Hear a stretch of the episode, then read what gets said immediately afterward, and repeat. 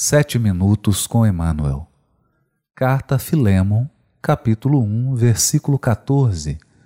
Comentário da revista Reformador, de agosto de 1964.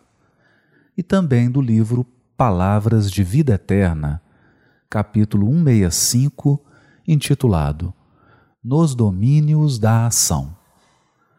Entretanto, nada quis fazer sem o teu consentimento para que tua boa ação não fosse como que forçada, mas espontânea.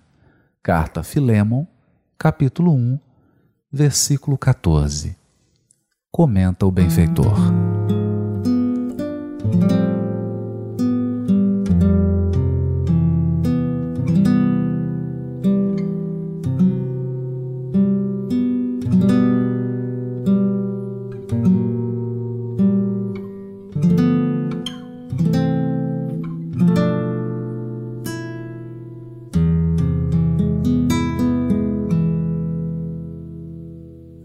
Orgulha-se o homem de teres e haveres, e costuma declarar, às vezes com excelentes razões, que os ajuntou à custa de esforço enorme.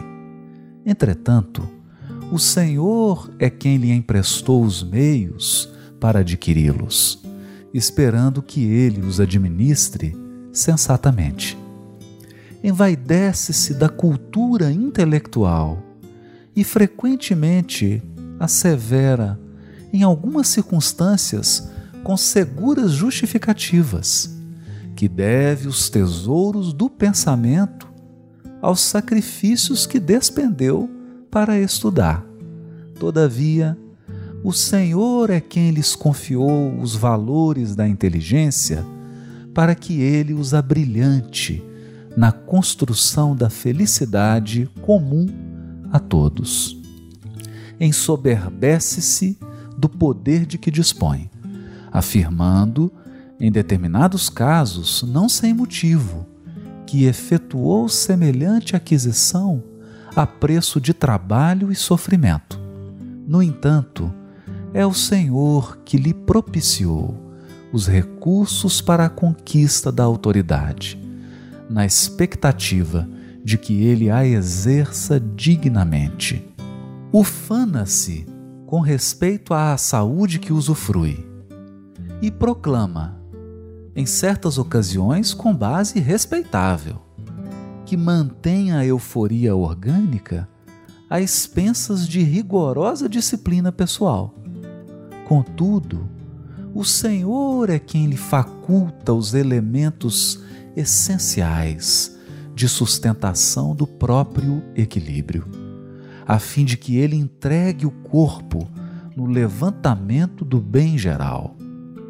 Rejubila-te, pois, com as possibilidades de auxiliar, instruir, determinar e agir, mas, consoante o ensinamento do apóstolo, não ouvides que a bondade do Senhor vige nos alicerces de tudo o que tens e retens, a fim de que te consagres ao serviço dos semelhantes, na edificação do mundo melhor, não como quem assim procede através de constrangimento, mas de livre vontade.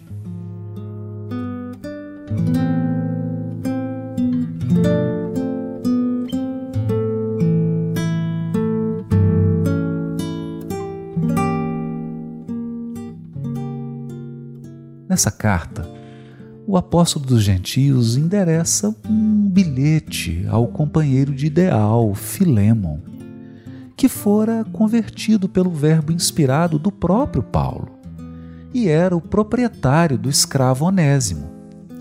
O convertido de Damasco toca em tema delicado: a fuga e a devolução desse escravo, salientando que Onésimo havia sido inútil no passado, mas doravante teria muita utilidade ao companheiro, pois se transformara em novo homem, tornando-se um grande auxiliar do apóstolo em Roma.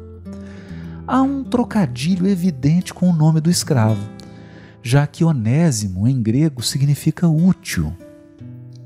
O curioso dessa pequena carta-bilhete é que o apóstolo, preso em Roma, envia um escravo fugitivo ao proprietário Filemo. Dos três, o único que desfrutava de liberdade plena, pedindo-lhe que recebesse esse homem como a um irmão, não mais como escravo. Paulo explica ainda ao amigo que Onésimo talvez tenha sido retirado dele por um curto período de tempo para que Filemo recuperasse um irmão no momento em que perdia um escravo. Promete pagar a dívida de Onésimo, pedindo que tudo mais seja debitado na conta pessoal dele mesmo, Paulo de Tarso.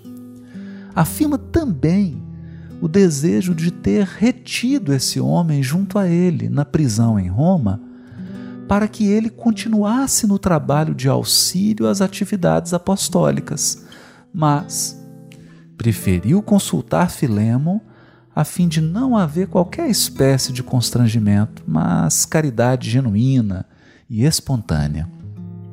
O benfeitor Emmanuel, captando as sutilezas da história, retoma a mesma passagem do episódio 42 e ressalta em seu novo comentário que a totalidade de nosso patrimônio, possibilidades e talentos constitui concessão divina a nosso favor, para nos consagrarmos ao serviço dos semelhantes, a verdadeira finalidade desse depósito sublime.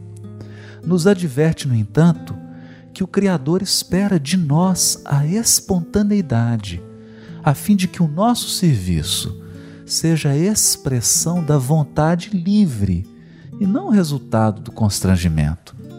Em suma, o Criador onipotente doa primeiro, esperando que os seus filhos, beneficiários das bênçãos, sigam-lhe o exemplo de amor, devotando-se ao serviço dos semelhantes.